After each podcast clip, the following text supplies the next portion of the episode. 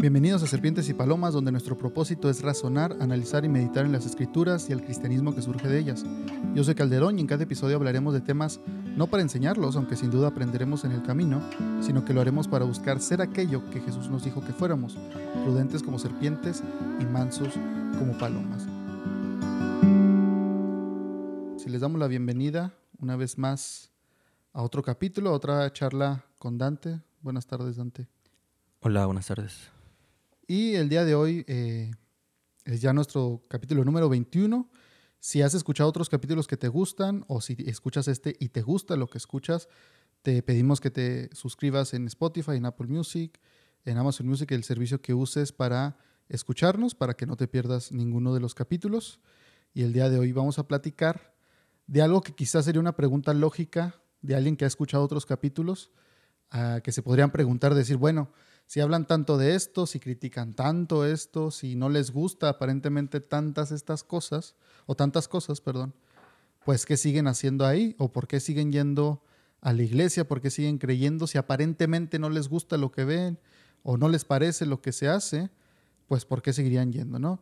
Y para retomar esto, quisiera mencionar una analogía que hicimos el capítulo anterior de las pláticas con Dante, donde yo decía que eh, la creencia que se nos puede llegar a entregar a los cristianos o, que podemos encontrar muchos cristianos, sobre todo si vienes de una familia cristiana, eh, era semejante a un juego de Jenga, un juego de Jenga donde son, donde son muchas piezas y son unas sobre otras, son muchas capas, y cómo la gente al deconstruir, que esto está muy de moda, llega a ir quitando estas piezas, llega eh, a examinar cada una de estas piezas, ya no lo ve como un todo, sino como piezas que va quitando, analizando, criticando y al final se llega a caer este yenga, ¿no? Porque no las regresan o porque simplemente las toman, las avientan y nunca les dan una respuesta o nunca se satisfacen con lo que encuentran de otros o lo que ellos mismos llegan a, estudiar.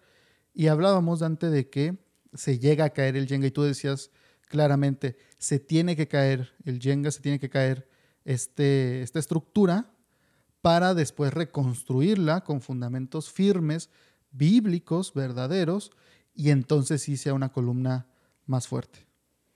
Sí, así es.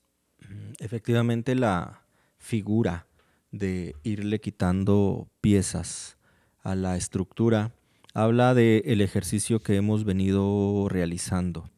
Eh, y de lo que tú mencionas, eh, destaco un tema importante, la experiencia personal en torno a la iglesia, en torno al cristianismo y un poco la pregunta de qué hacemos aquí. ¿no?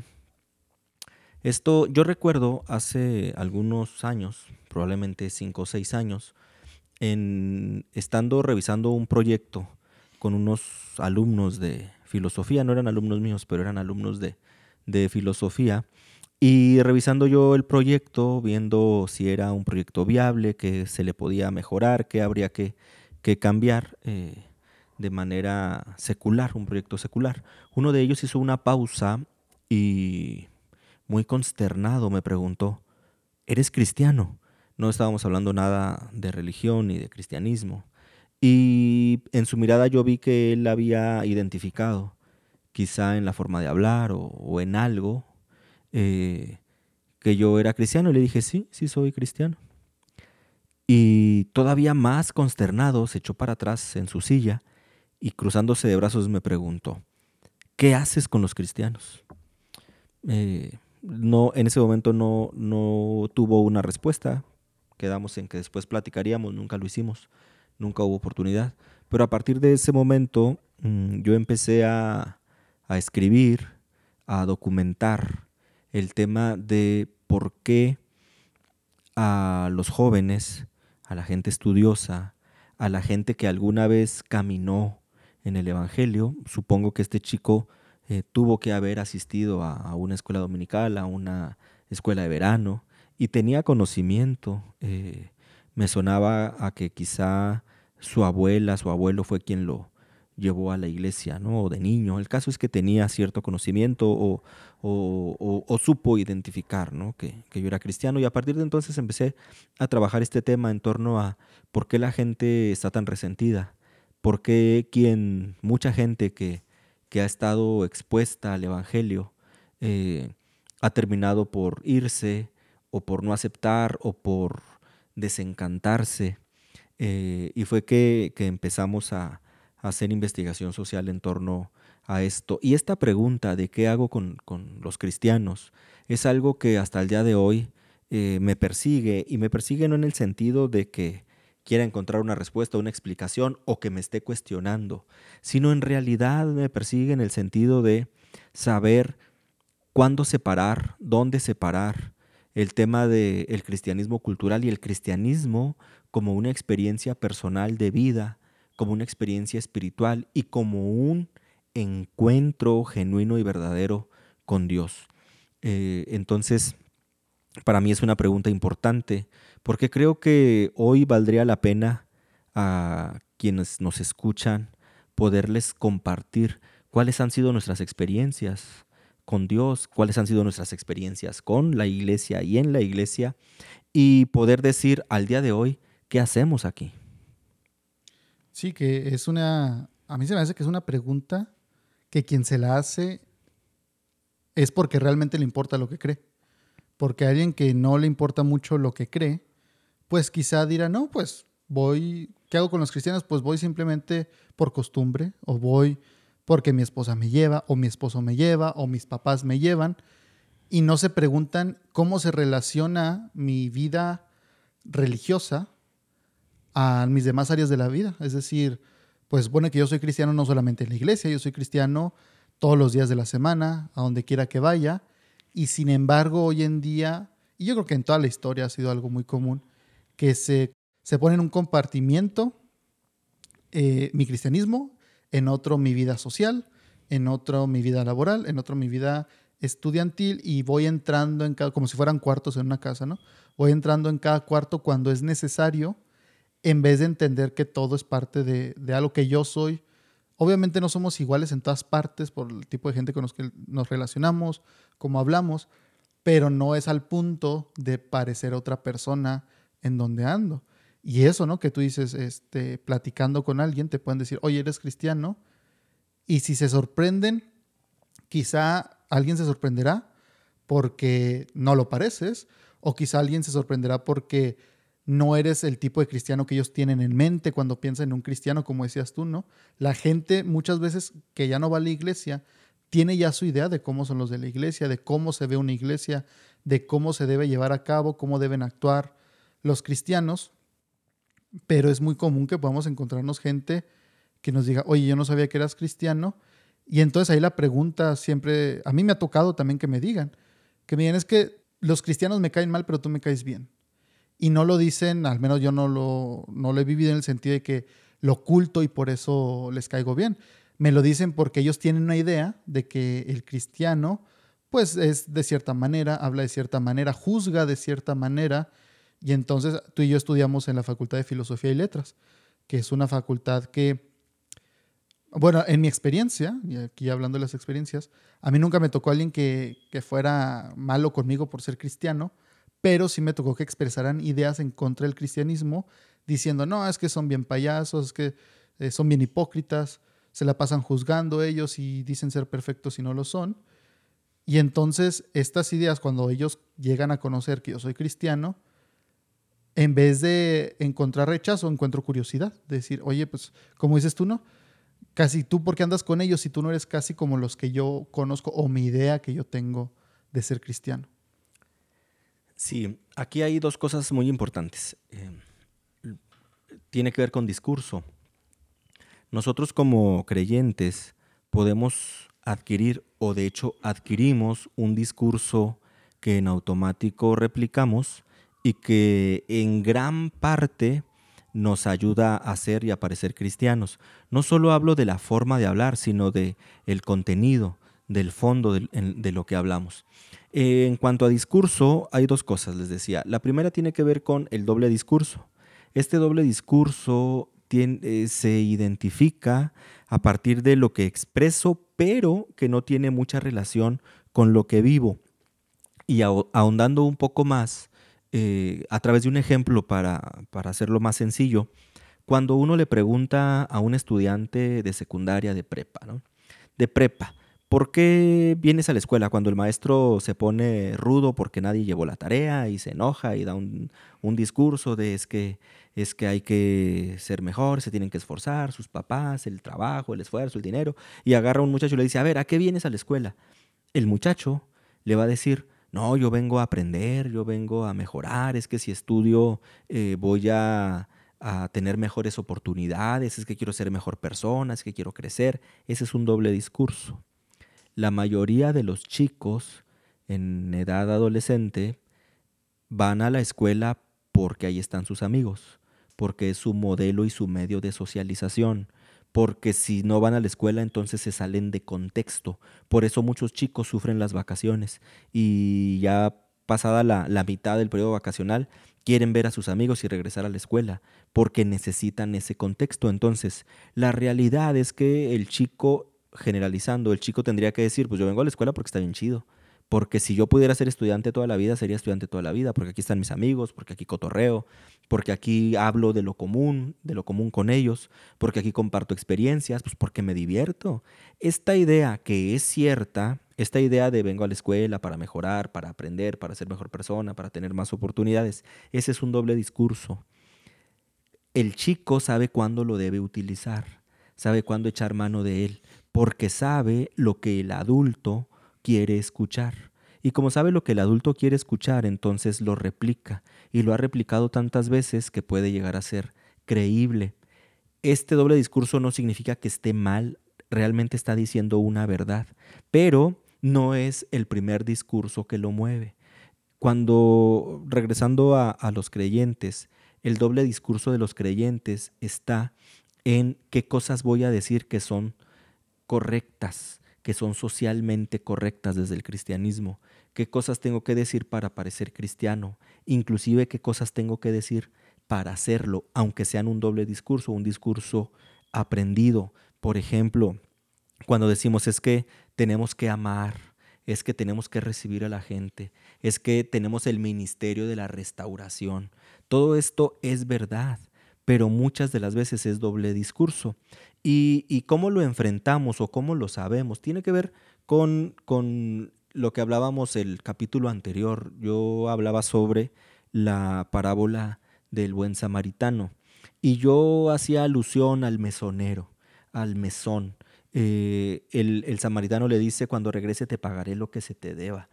Y tenemos nosotros como iglesia esa promesa, la promesa de que el Señor nos pagará a su debido tiempo el trabajo que hayamos hecho para Él en favor de los necesitados, e, en, extender misericordia. Y si, y si algo creemos que alguien nos debe, si fuera el caso, nosotros tenemos la esperanza de que el Señor nos galardonará, eh, porque todo el trabajo en el Señor será galardonado, será retribuido. Eh, eso, es un, eso es un hecho y lo sabemos como iglesia. Pero entonces, ¿por qué los que hemos ido a varias iglesias en donde hemos esperado ya casi por default el maltrato, porque seguimos sufriendo ese maltrato en muchas de las iglesias.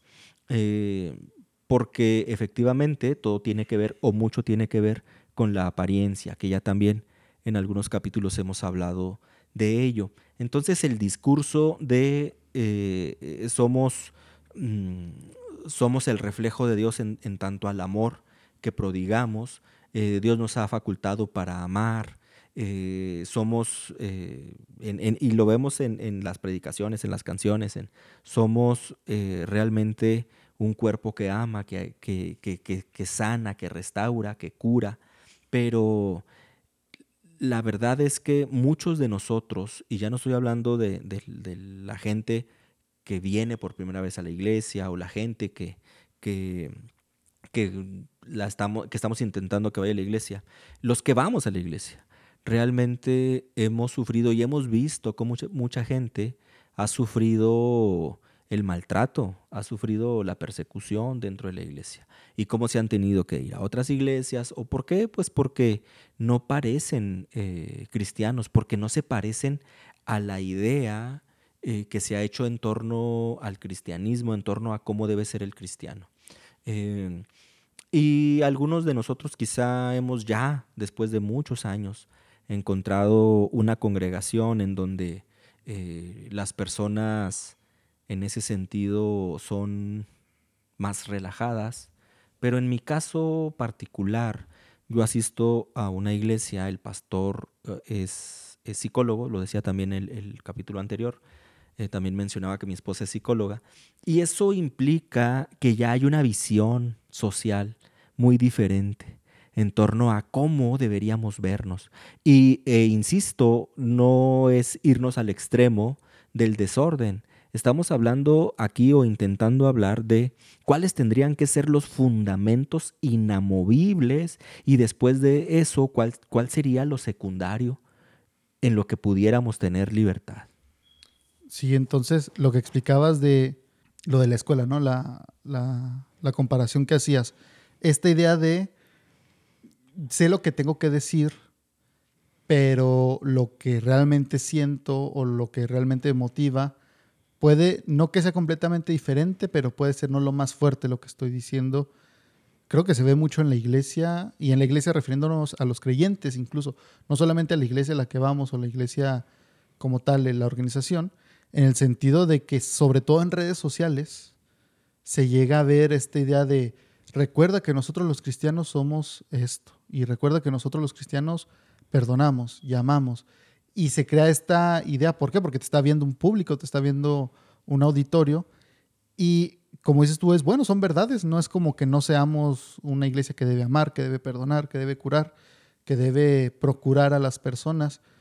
Pero creo que el discurso se llega a repetir tanto que la gente que está fuera de la iglesia, al ver el discurso y luego lo que la gente realmente termina haciendo, lo que es aquello que yo siento que, que muchas veces como creyentes no queremos aceptar lo que tú dices, ¿no? Lo que diría el estudiante, decir, bueno, sí, por eso voy a la iglesia, pero realmente, pues que me gustan mis compañeros, me gusta venir, pasar el tiempo, me da un sentido de pertenencia, tengo mi grupo social. Todas estas cosas pareciera que muchas veces como cristianos no queremos aceptarlas porque pareciera que está mal decir que por eso vamos a la iglesia y debería ser, no, no, vengo a la iglesia porque la Biblia dice, y la Biblia dice que me congregue, y la Biblia dice que aquí debo venir, y sí son verdades, pero también hay que reconocer que muchos van a la iglesia y vamos a la iglesia porque ahí están nuestros amigos, porque ahí nos gusta convivir con la gente. Lo malo yo creo surge a veces cuando la gente va solamente por eso, porque es mi grupo social, porque aquí me siento seguro, porque aquí me confirman mi identidad, por muchas cosas alejado un poco de la Biblia y más en estas otras cosas que, de nuevo, deben estar presentes y, debe ser una comunidad, pero tampoco debe ser lo que sustituya las verdades bíblicas de, de por qué vamos a la iglesia. Y entonces yo creo que la gente llega a verlo, o sea, la gente que no es cristiana, y por eso llega a decir que somos hipócritas, porque dicen, ustedes dicen que son, que perdonan, que no juzgan, que sanan, todas estas cosas, es su discurso pero a la hora de tratar con ustedes fuera de la iglesia pareciera que eso no es realmente lo que por lo que viven o lo que hacen o que dicen son santos en la iglesia pero fuera de ella parecen demonios. Estas cosas que a mí me ha tocado escuchar una y otra vez, no que me las digan, pero sí escuchar que la gente se expresa así y decir ustedes los cristianos o muchos cristianos son así y dicen que ustedes a esto y aquello y eso es el punto, dicen y dicen y dicen y dicen, pero lo que hacen es otra cosa. Sí, voy a platicarte dos experiencias rápidamente. No suelo hablar mucho acerca de mí mismo, pero eh, haré una excepción para poder ejemplificarlo. Cuando yo empecé a ir a la iglesia, eh, ya por voluntad propia, eh, no, no, porque me llevaran cuando era niño, yo recuerdo que en ese tiempo yo traía rastas, usaba rastas en el cabello. Las usé poco tiempo, pero eh, empecé a ir a la iglesia, eh, empecé a congregarme. Eh, Dios trató conmigo en, un episodio de soledad muy fuerte, de no sé si sería depresión, pero en un periodo en el que, en el que estuve solo, aún rodeado de gente, mucho tiempo. no estaba en mi casa o estaba pasando periodos largos fuera de mi casa. Y, empecé a la iglesia, empecé a la iglesia, empecé a congregarme, empecé a... Dios trata fuertemente conmigo, empiezo a, replantearme muchas cosas, eh, a encuentro respuesta inmediata de parte de Dios, también de la iglesia, la iglesia me acoge, me recibe, y, y a los meses yo pido bautizarme y me dan una plática prebautismal. Me sientan varios días y el último día me dice la persona que me bautiza, abre la Biblia eh, y el pasaje de Corintios, que me cortara el cabello, mm. porque me era deshonroso. Y cuando yo iba a empezar a discutir, tenía yo quizá 21 años, 20, 21 años, cuando iba yo a empezar a discutir, el último versículo me calla la boca, ¿no? Que dice, y nosotros no contendemos porque no tenemos esa costumbre. Y cierra él con eso, ¿no? Y digo yo, adelante. Y me dice, pues si, si tienes dificultades para hacerlo, eh, en la semana ve, córtate un poquito, luego otro poquito, luego otro poquito. Y ese día yo me fui caminando a mi casa, entonces estudiaba yo filosofía y artes plásticas, eh, en otro estado de la República y, me fui caminando a mi casa, era, estaba lejos y me fui caminando y todo el camino me fui llorando y llorando y, le decía a Dios, mm, ¿por qué? ¿Por qué, ¿Por qué me tratan así? ¿Por qué no pueden, por qué no puedo estar así también? Eh, y yo le daba a Dios todas las razones socioculturales, porque ya era yo muy lector de la Biblia y de muchos libros. Y, llegando a mi casa ya lo había yo resuelto, lo iba a hacer. Me corté el cabello, me, me, me bauticé, poco a poco fui cambiando mi manera de vestirme y, y nunca estuve a gusto, nunca estuve feliz. Eh, poco a poco fui, otra vez fui entristeciéndome porque yo tenía que esforzarme mucho, mucho por ser alguien que no era y parecerme a algo que no me gustaba. Quien me conoce de muchos años me identifica porque nunca he cambiado ni de forma de lentes, ni de corte de cabello, ni de ropa, ni de botas, ¿no? Toda la vida eh, he sido muy parecido, entonces, que quizá tenga que ver con unas condiciones psicológicas, pero el hecho de que me cambiaran así de golpe me frustró mucho. Tenía yo 20, 21 años. Al paso de los meses me fui de la iglesia otra vez y volví a lo mío primero en torno a lo que me hacía sentirme a gusto conmigo mismo. Y en ese momento, todo el peso de, del golpe eclesiástico cayó sobre mí, de tal forma que ya no volví a la iglesia. Un chico de 21 años, ya fuera de la casa, eh, empiezo a ir a muchos sitios, a muchos lugares, y en ese mismo tiempo entro a la Facultad de Filosofía, ya acá en Chihuahua. Y las compañías, la costumbre, el no estar en casa, el no estar en la iglesia, el no tener un, acompañamiento, pues yo me retiré de la iglesia, pero pasó algo bien peculiar. Eh, yo vivía solo, y, o un tiempo viví solo, y yo recuerdo que sonaba un ruido en la calle, pues ruido de, de carros, de gente pasar. Y yo decía, vienen a visitarme de la iglesia. Y corría a la ventana porque decía, vienen a visitarme de la iglesia. Nunca, nadie fue a visitarme. Y lo hago, lo digo ya ahora más por, por, por reseña que por, eh, que por frustración, ¿no? O, por resentimiento. Pasa el tiempo y, me voy de la iglesia.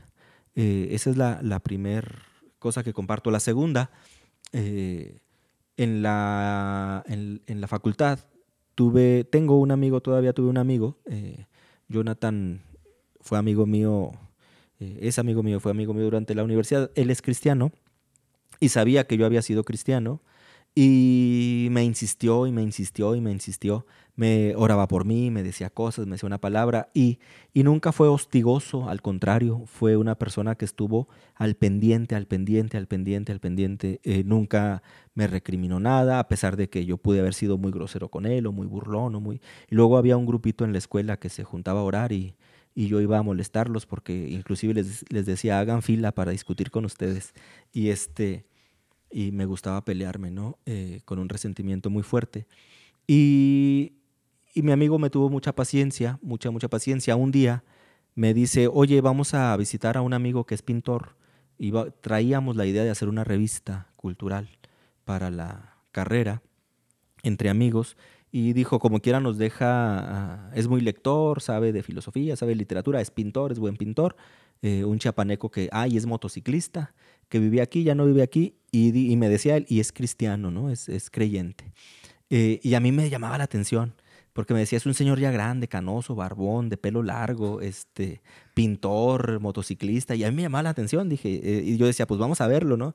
El caso es que lo fuimos a ver, estábamos platicando, eh, que la revista, que tales secciones, que las pinturas, que los libros, y de repente hace una pausa, se me queda viendo y me dice, oye, tú traes un desorden moral bien machín, eh, así palabras textuales. Dijo, ¿y sabes qué?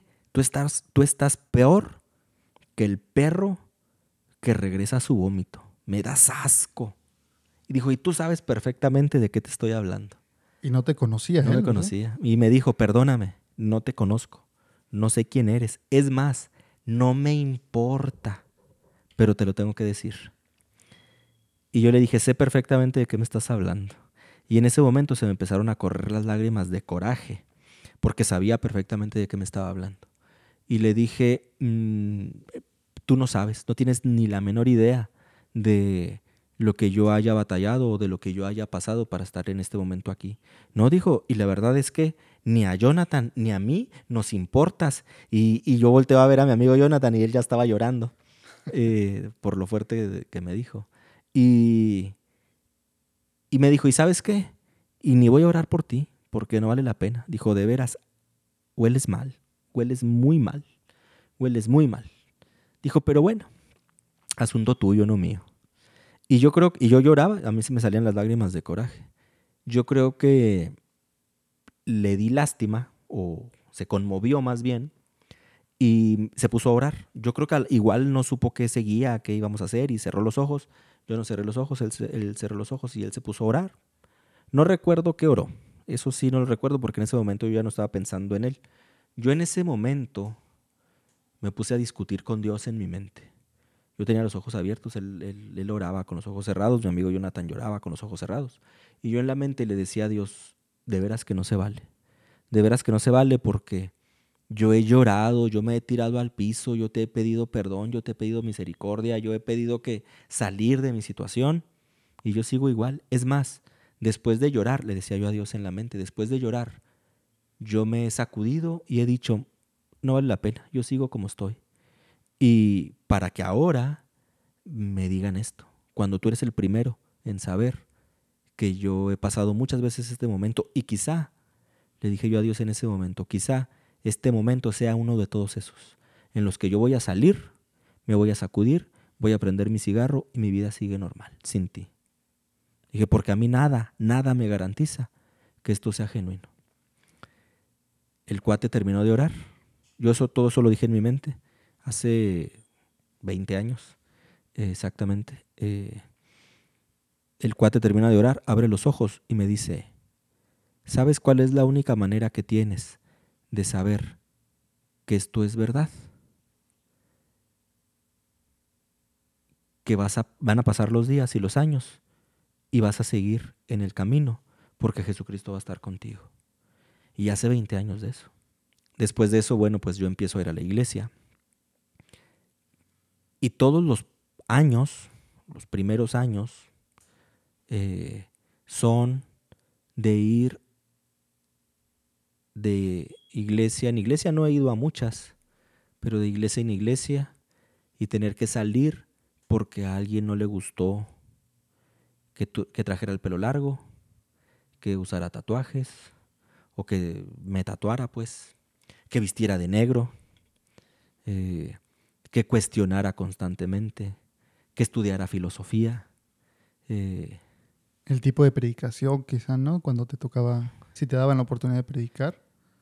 El, sí, el, el que me dieran, para mí de las cosas más difíciles fue que me dieran el lugar y que después me lo retiraran por presión de la iglesia y que me fueran dejando sin voz, eh, sin voz en el sentido de, de no opinar, que ya también hemos hablado mucho de la violencia simbólica dentro de la iglesia.